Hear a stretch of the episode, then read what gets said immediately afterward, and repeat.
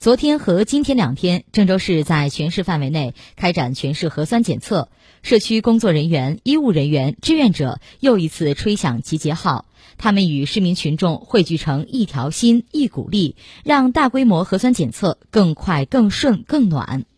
昨天上午九点，高新区西湖社区内，郑州市红十字法律工作志愿服务队正维持着排队秩序，帮助居民扫码登记进行核酸检测。此轮核酸检测开始前，郑州市红十字法律工作服务志愿队队长冯海河就在群里动员志愿者们在本社区积极参与志愿服务。